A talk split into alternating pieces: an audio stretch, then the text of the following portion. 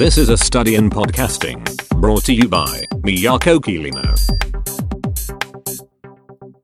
はい、皆さん、こんにちは。桐野都です。桐野都のポッドキャストの研究第31回目をお送りしたいと思います。はい、今日は2022年4月23日ですね。土曜日の昼下がりです。久しぶりになんかのんびりした日曜日というか、土曜日だった。まだ、まだ日曜日来てなかった。のんびりした土曜日をなんか過ごせてるなっていう感じがしますね。そうそう、あの、先週このオープニングで、うちの職場でね、えーポッドキャストを始めようかなっていうので、ちょっと機材の選定を間違えちゃったっていう話をしましたよね。で、今週ね、リハ、リハをやってみたんですよね、リハーサル。で、うちの、あの、まあ、20、20歳過ぎぐらいのですね、若者たちを集めてですね、これがポッドキャストの機材であると。ね。で、まあ、もちろん誰もやったことないわけですね。そんなのやったことはないと。ただ、まあ、ポッドキャストっていうものがどんなものかみたいなのは、まあ、知ってるぐらいの感じですかね。で、誰もそういうことはやったことがないんだけども、まあ、こういう機材で、まあ、撮ってるんだよということで、まあ、見せて、で、実際にこう、マイク2台、うちマイクまだ2台しか予算の都合で変えてませんので、まあ、マイク2台で、まあ、ヘッドホンして、でちょっと向かい合ってね、こう、こういう感じで話してみようか、みたいな感じで、ちょっと話してもらったんですけれども、まあ、結構ね、盛り上がってましたね。どういう反応するのかなと思ったんですよね。今まで、そういうポッドキャストなんていうのは収録したこともないし、まあ、そもそもこう、オーディオの収録っていうのかな。そういう経験もないっていう若者をね、まあ、集めて、まあ、無理やりポッドキャストね、させるっていうわけですから、まあ、一体こう、若者からどういう反応が来るのかなと思ってたんですけど、すごくね、ポジティブな反応で、もうみんなもうすぐやりたいというね、もう今すぐ録音したいみたいなね、そんなような、えーノリになっていました。で、その言ってたのが面白くて、まあ、そこでね、そういう、なんか盛り上がってんだけど、一体何に盛り上がってんのかな、みたいなので、ちょっといくつかの話を聞いてたんですけど、最初、まずはやっぱりこう自分の声を話しながら聞くっていうね。で、かつ自分の声も聞こえてくるんだけど、相手が向こうで喋っている声も耳元に響いてくるっていう、この自分の声も相手の声も同じイヤホンっていうんですかね、ヘッドホンか。から、こう同じように聞こえてくるっていうのが、まあ、まず面白いらしいですね。もうまずそれが面白いと。あの、こう言ったら、あの、まあその彼、彼女らの言葉を借りれば、ラジオだと。まあ、ラジオがもう本当に自分の声も含めたラジオがね、自分の耳元でリアルタイム再生されてるみたいな、なんかね、そんなようなイメージになるらしいです。こう面白いなと思いました。で、えっ、と、もう一個言ってたのが、こう、まあ、前、まあ、リハっていうのもあってですね、その、まあ、スタジオ代わりに使ってる部屋なんだけど、まあ、そこにまあ、ワイワイとですね、まあ、何人もたくさん人が入ってて、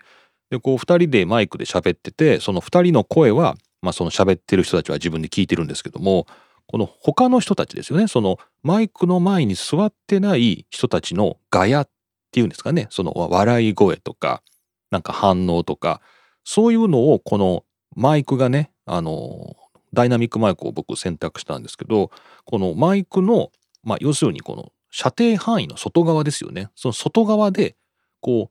ふんわり聞こえるっていうか、そういうガヤがね、笑い声とか、そういうのが聞こえるっていうのがいいと。それがなんかすごい臨場感があるっていうふうにね、言うんですよね。僕にとったらそれノイズ、ノイズじゃないかっていうね、こう、プラグインとかでこう必死にそういうものをこう、そぎ落としていくっていうか、なんかそういうものじゃないのかなというような意識ももちろん片隅あるんですけど、まあその学生の言ってることもわかるんですよね。こうラジオでこの放送作家さんとかがとか言うわけですよ。作家さんとかの笑い声がこう遠くから入るじゃないですかっていうね。まあ、ディレクターはさすがにこうブースの外側にいるのかなっていう気はしますけれども、まあ、こういう作家さんとかなんかそういう人の声がこうチラチラ入ってくるっていうのがまた逆にプロっぽいっていうなんかねそういうこと言うんですよ。でなんか盛り上がるっていうね。へえ面白いもんだなと思ってなんかなんか僕がね勉強になりますね。こうなんか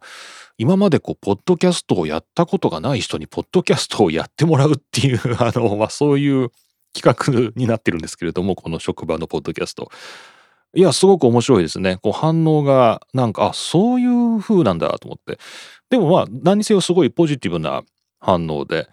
まあもちろんこれ実際にね、こう収録してみると、まあ一体どういう風に話せばいいのかとかね、あの、どういう話し方をするとね、こうみんなのこう注意をね、引きつけておけるのかとか、まあ、それはやっぱやってみて、聞いてみてね、あの、学ぶっていうかね、まあそれはあの、どんどん慣れていくというかね、まあ悩んでいくところだと思います。ね、それはまあしょうがない。で、それは全然それでいいわけですよね。なんですけど、まあその入り口の部分ではね、すごい楽しんでくれたっていうのが、まあ、ちょっと意外だったし、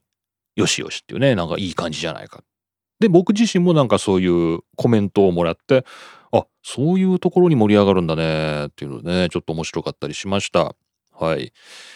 というわけで、えー、まあ皆さんもね、ポッドキャストやってみたいとかね、えー、周りでやってる人がいるんだけど、みたいな、まあ、方もたくさんおられると思いますし、まあ、もちろんね、最近メッセージたくさんいただいてますけれども、自分もポッドキャストやってるんだよっていう方もね、いると思います。案外ね、ポジティブな感じで、みんなポッドキャストやれるんだなという気持ちになりました。はい。というわけで、えー、今回も桐野都がお送りしていきます。ポッドキャストの研究第31回目もよろしくお願いします。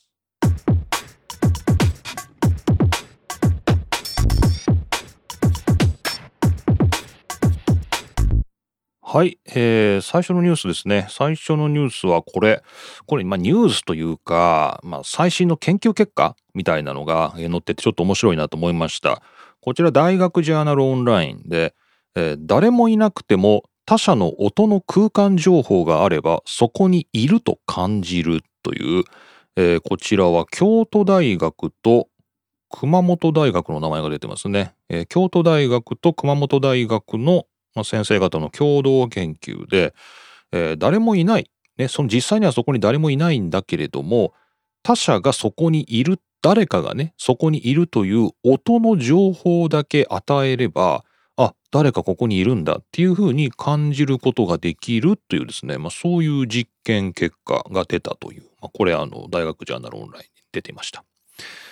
でこれ具体的にどういうことかと言いますとこの研究の目的としてはバーチャルリアリティの環境ですね。遠隔会議とか、そういう VR、バーチャルリアリティの環境で、えー、誰かが、他者がね、自分じゃない誰かがそこにいるって感じるかどうかっていうのは、コミュニケーションの質を保つためにはとても大事な要素ではないかと考えて、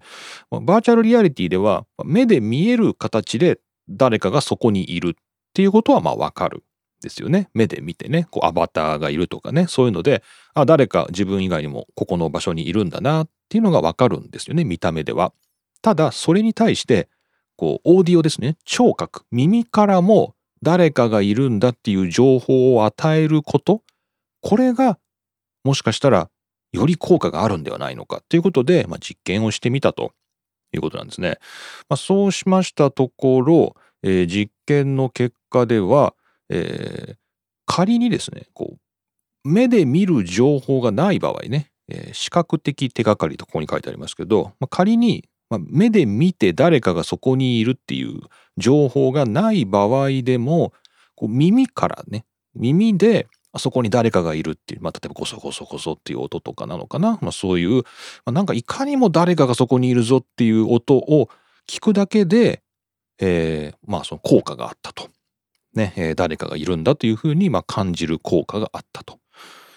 えー、その一方で、えー、と、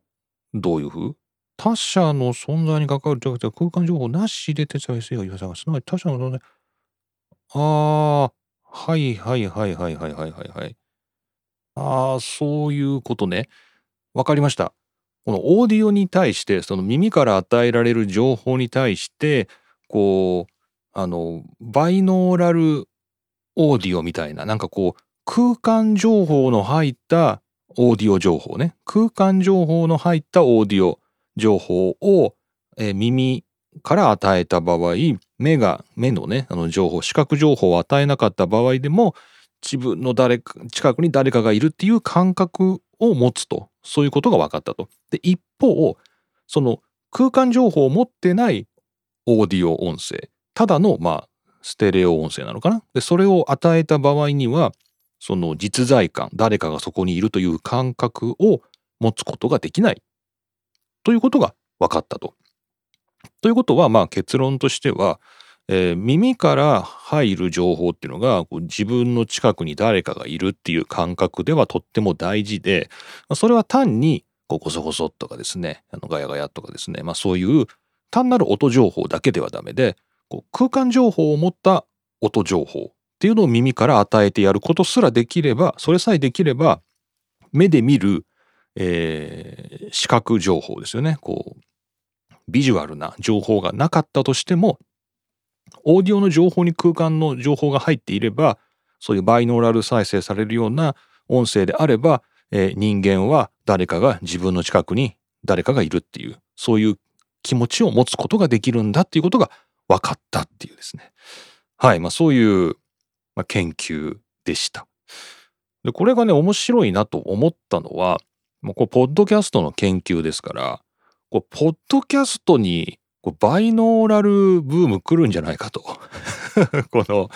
ポッドキャストでこう、まあ、今は何ですかね。こう ASMR って言いますかね。どうも皆さんこんにちは。みたいなですね。そういうのを例えばこう耳元で本当にささやかれてるみたいに聞こえるみたいななんかあ気持ち悪いみたいなですねそういうのをこうなんかバイノーラル録音された音声でリアルにお届けみたいなですね。そういうのありますけど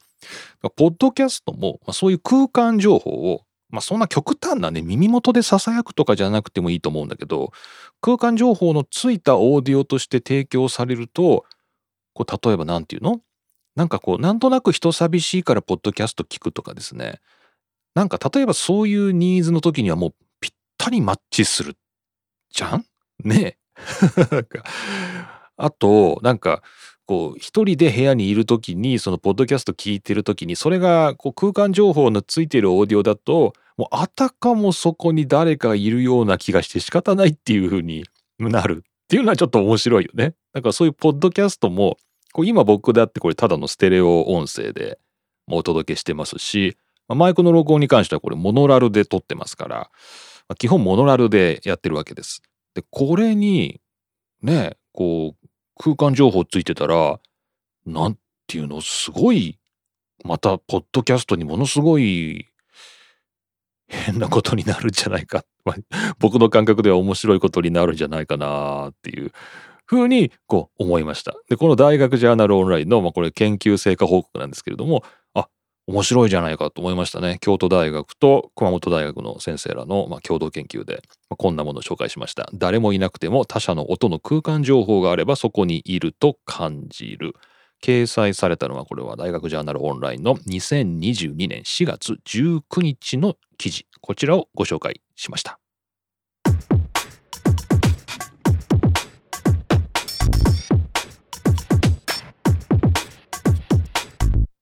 さて次のニュースはこちらです、えー、最近楽しく読んでますポッドニュースさんの、えー、こちらは2022年4月22日の記事です。Spotify's Anchor launched video podcasts っていうね Spotify のアンカーがビデオポッドキャストの機能をリリースしたっていうですねそういうニュースが出ていました。えー、またアンカーかっていうかですね、また Spotify かという感じです。まあ、力を入れてきますね。でこちらのニュースでは、新しくアンカーがビデオポッドキャストを配信する機能というのを、えー、まあ、独自に実装したと、まあ、そういう機能をつけたと。ただし、これはすべてのアンカーユーザーではなくて、アメリカとカナダとニュージーランドとオーストラリアとイギリスですね。えー、この1,2,3,4,5カ国アメリカ、カナダ、ニュージーランド、オーストラリア、イギリスというこの5カ国のアンカーユーザーに対してこの機能を提供したと。ビデオポッドキャストの機能を提供しましたよと。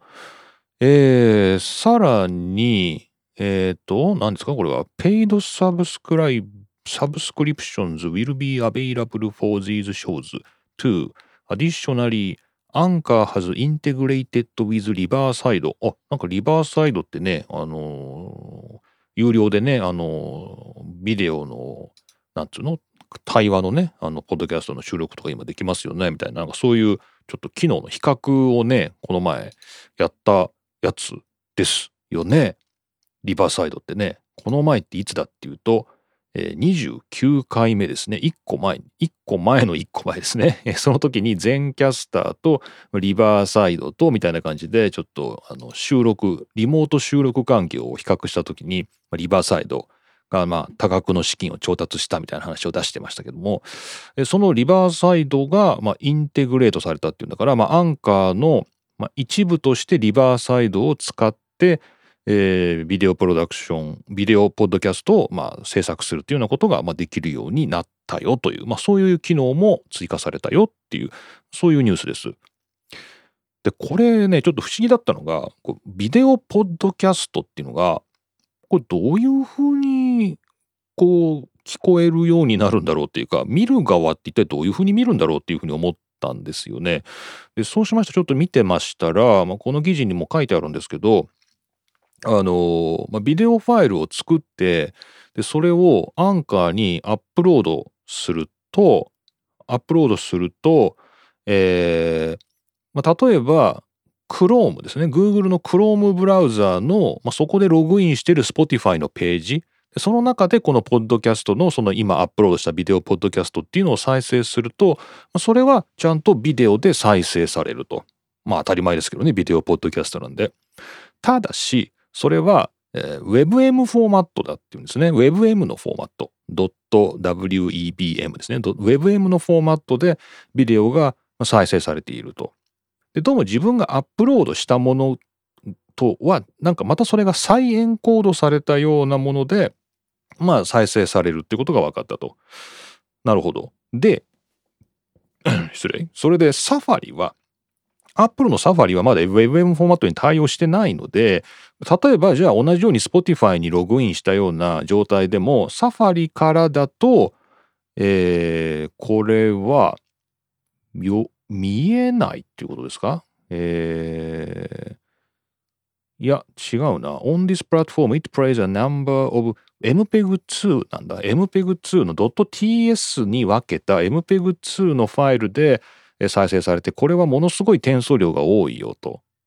はいはいはいはい。なので、まあ、自分がアップロードした、えー、ビデオファイルっていうのが、向こうでエンコードし直されて、で、それぞれの環境に応じたものに、こう、変換して提供されるっていう、まあ、そういうやり方になってると。なるほど。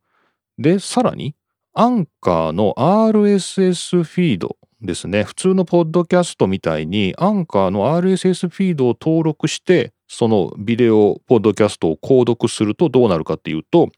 オーディオだけが降ってくると。オーディオだけが降ってくると。で、その場合は自動的に 128kbps44.1kHz のステレオ MP3 ファイルとして落ちてくると。はい。まあそういう、システムになっているそうです。だから何これ？考えようによっては、うーん、まあ、まだ日本では使えないので、まあ、試すってことはできないんですけど、ビデオポッドキャストを上げた場合でも、まあ、なんかこっちがいくつもいくつもフォーマットを用意したりする必要はなくて、まあ、とりあえず1個ビデオファイルを作ってそれをアンカーにアップロードしてあげれば、あとは見る人の環境に合わせて、アンカー側が勝手にいろんなファイルを作ってそれを提供してくれると。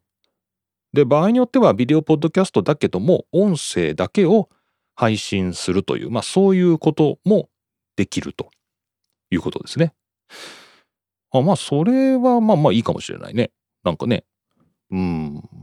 まあだからあれだね。こうなんかあんまりこう画質にこだわってなんかこうすごいなんていうの？作り込んだビデオを配信するというよりはやっぱカジュアルなトークとかでまあお互いの顔が見える程度のまあ別に画質がまあどういうふうに変わってもそんなに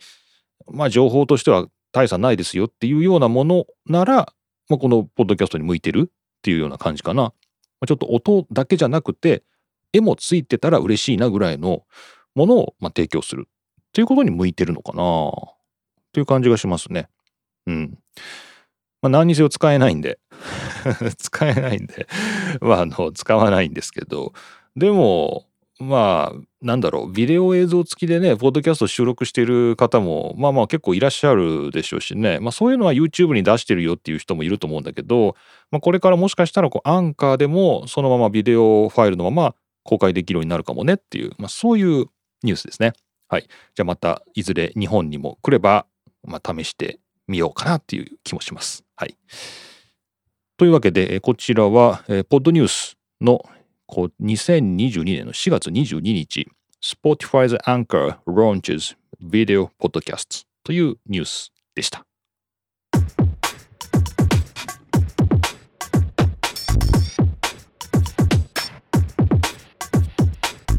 さて、ツイートいくつかご紹介したいと思います。え、こちら、マナさん、前回の放送、いつでしたっけ？先週ですね。先週の30回目で TTS、 text to speech、いわゆる合成音声ですかね。こう機械に喋ってもらうと。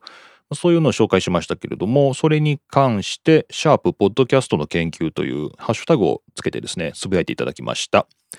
TTS といえば職場でボイスソムリエというソフトですかね。ボイスソムリエを使った時にその性能の良さに驚いた覚えが。おただし値段的に法人向けソフトなので個人使いは難しそうというですね、ボイスソムリエというものをご紹介いただきました。懸念していたアクセントとイントネーションについては微修正を入れるだけで済んでさすが値段が高いだけあるなと。ほうほうコロナ禍で対面での社内教育ができなくなったことがきっかけで e ラーニング資料の作成で使ったけどこれからもヘビロテする予感ということでマナさんどうもありがとうございました。ボイスソムリエね。ボイスソムリエ。ああ、これは何ですかね。日立ソリューションズクリエイトって書いてありますね。日立の関連会社なのかな。で確かに見てみると高いですね。ライセンス、えー、っと、まあ、何十万円みたいなのも並んでますけど、僕の立場だと、この大学向けのえー、っと、3万円ぐらいのライセンスありますね。ああ、でもダメなのか。商用ライセンスというか、こう、公に、例えばこう、ポッドキャストなんかとかで使って、こう、公にリリースするっていう場合には、なんかこう別のライセンスがいるのかもしれないですね。えー、もっと高いやつがいるかもしれないですね。まあ、個人範囲で、まあ、研究室単位で使ってみるよみたいになったら、まあ2、3万円でいけるのかなという感じもしますが、はい。まあでもやっぱ何十万というのも一緒に並んでますね。ちょっと高いかな。でもまあ、うん。でも質は非常にいいということなんで、ちょっと試してみたい気がするけど、でもそんなに、でも試すとこないんだよね。なんかね、この前、僕あの2つ試しましたけど、じゃあこれどこで使うんだっていうと、もうなかなかないんですよね。こう、なかなかないんですよね。まあでも、ちょっと興味あるな、これ。ちょっとボイスソムリエね、ちょっとあの、うちの大学生協でも聞いてみたいと思います。はい。マナさんどうもありがとうございました。そしてこちら、えー、T、トムスターさんですね。ありがとうございます。ポッドキャストやってみたい。星。ね。ポッドキャストやってみたいと思っていたが、えー、ドクター・キリノのポッドキャストの研究を聞いて、無駄に張り切るよりも、とりあえず始めることと、ゆるく続けることが大事だと思い、ツイッターの新アカウントを頑張ることにした。っていうですね、えー、T さんどうもありがとうございました。こちらもシャープポッドキャストの研究というね、ハッシュタグにして番組名をつぶやいていただいておりますし、僕宛てですね、DR キリの、ドクターキリの宛てにリプライで送っていただきました。ありがとうございます。これ何ですかね、ポッドキャストやってみたいと思ったけど思いとどまったっていうことなんですかね。これの、このご趣旨としてはね。えー、まあ、ツイッターのアカウントを新しく作ったみたいだから、まあ、そっちを頑張っておこうっていう、まあ、多分そういうことなのかな。うん。いや、もう、ポッドキャストもやっていいと思いますよ。ねポッドキャストもいいと思いますけどね。まあ、ポッドキャストもぜひお願いします。まあ、別にそんな僕、ポッドキャストをみんなにやらせるっていうことになんか別に生きがいも感じないしな。別にど、どうでもいいんだけどな。誰がどうしようとな。まあどうでもいいんだけど、まあ、意外とね、ポッドキャストもね、楽しいですよっていうね。ぜひ、あの、ツイッターの新アカウントとともに、またいずれ、ポッドキャストも、えー、トモスターさんご検討いただければと思います。ありがとうございました。まあ、しかしこのツイッターとこの番組相性が悪いね。うん。このハッシュタグがさ、ハッシュタグがさ、ってなんかこう、砕けたあの口調で申し訳ないんですけど、シャープ、ポッドキャストの研究っていうね、こう、番組フルネームをね、入れざるを得ない。これもちょっとだからこう番組のタイトル考えるときになんか省略するとこういう風になるよねとかねなんかこう英語で別名がついてるとかねなんかちょっとそこまで考えとけばよかったなっていう感じがしますね。こうなんかハッシュタグになるようなね、略称がなんかなるような番組にしとけばよかったななんて思いますけど、はい。まあ、皆さんも、えー、ドクターキリの宛てにリプライしたり、まあ、DM したりですね、えー、シャープポッドキャストの研究というですね、ハッシュタグをつけたりしていただくと、ツイッターでもこちらにメッセージが届きますので、ぜひ試してみてください。さて、えー、じゃあちょっと休憩を挟んで、マシュマロでいただいたメッセージご紹介したいと思います。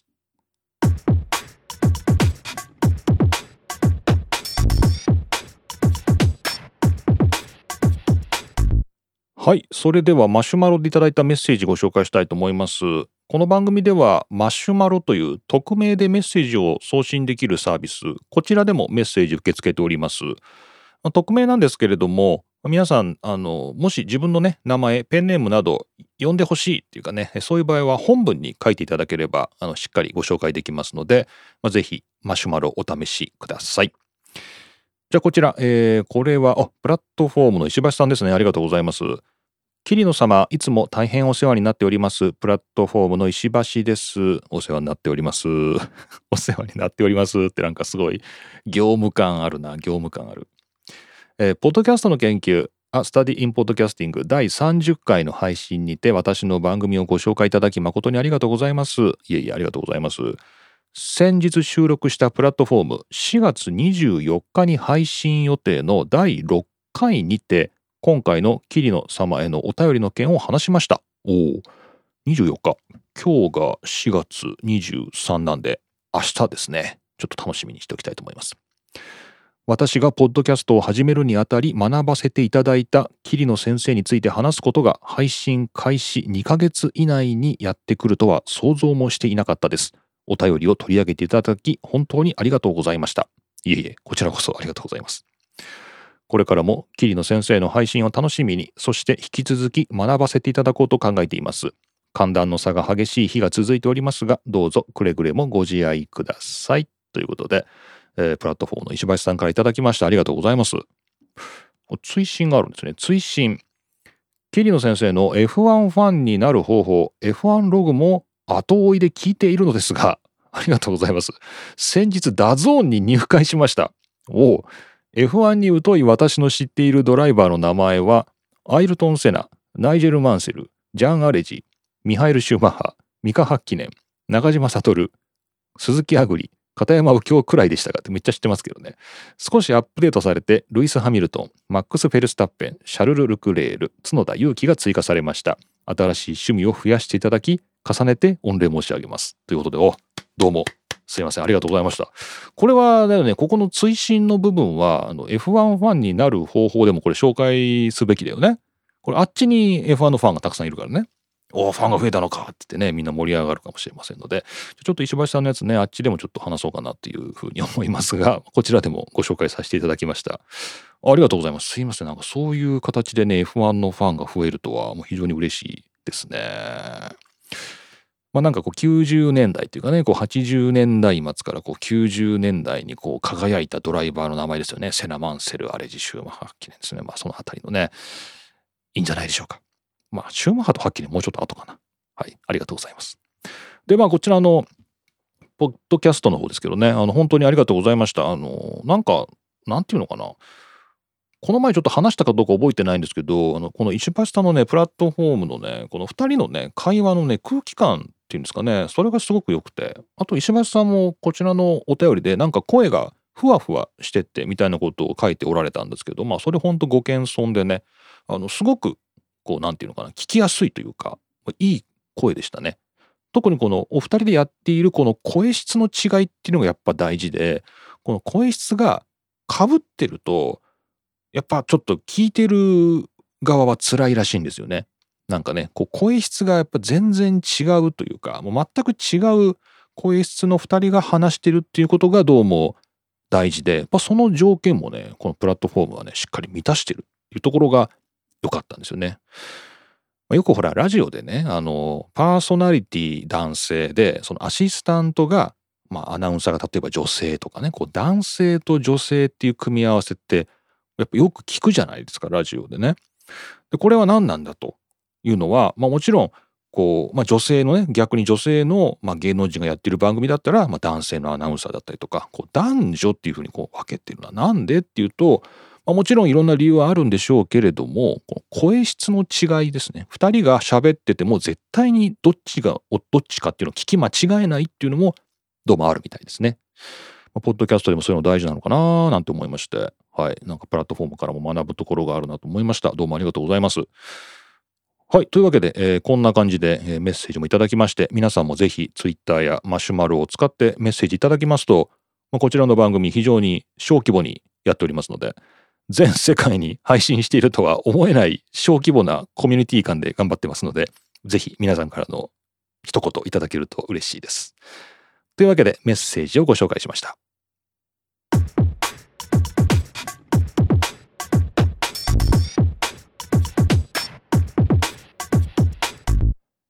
はい。というわけで、今回もほとほと疲れました。桐野都がお送りしました、ポッドキャストの研究第31回目でした。暑い。まあ、少し暑いですね。2022年4月23日。暑い。暑い。暑いですね。どうも聞くところによると、この先、ゴールデンウィークっていうものがあるらしいんですけど、このゴールデンウィークなんかは、まあ、雨がよよく降るらしい、まあ、特にこの辺りですね。こう太平洋岸、えー、中部地方東海地方の辺りはなんか雨がちであるっていうような予報もありまして、まあ、雨が降ってちょっとすっきり涼しい感じになるんだったらいいんですけどなんか蒸し暑かったら嫌だなみたいなね。もうなんかちょっとこの先梅雨夏そしてこう暑い秋もうなんかしばらく絶望しかないですね。この 天候に関してね、ほんと絶望しかないなっていう感じです。いやーなんかね、もうなんかイギリスとか行くとね、夏涼しくていいんですけどね。まあ今年も無理でしょうね。まあ果たして一体いつ行けるのかという感じもしますが、まあ皆さんも海外旅行行きたいなとかね、そういう方もたくさんおられると思いますけど、まあしばらくはまだ我慢なんですかね。はい。というわけで、今回もポッドキャストの研究、え、お送りしました。また次回ですね、えー、まあ、また週間でお送りしてますので、予定では来週ですけれども、まあ、ゴールデンウィークにも負けずに何かお届けできればと思います。というわけで、今回も桐野都がお送りしました。また次回お会いしましょう。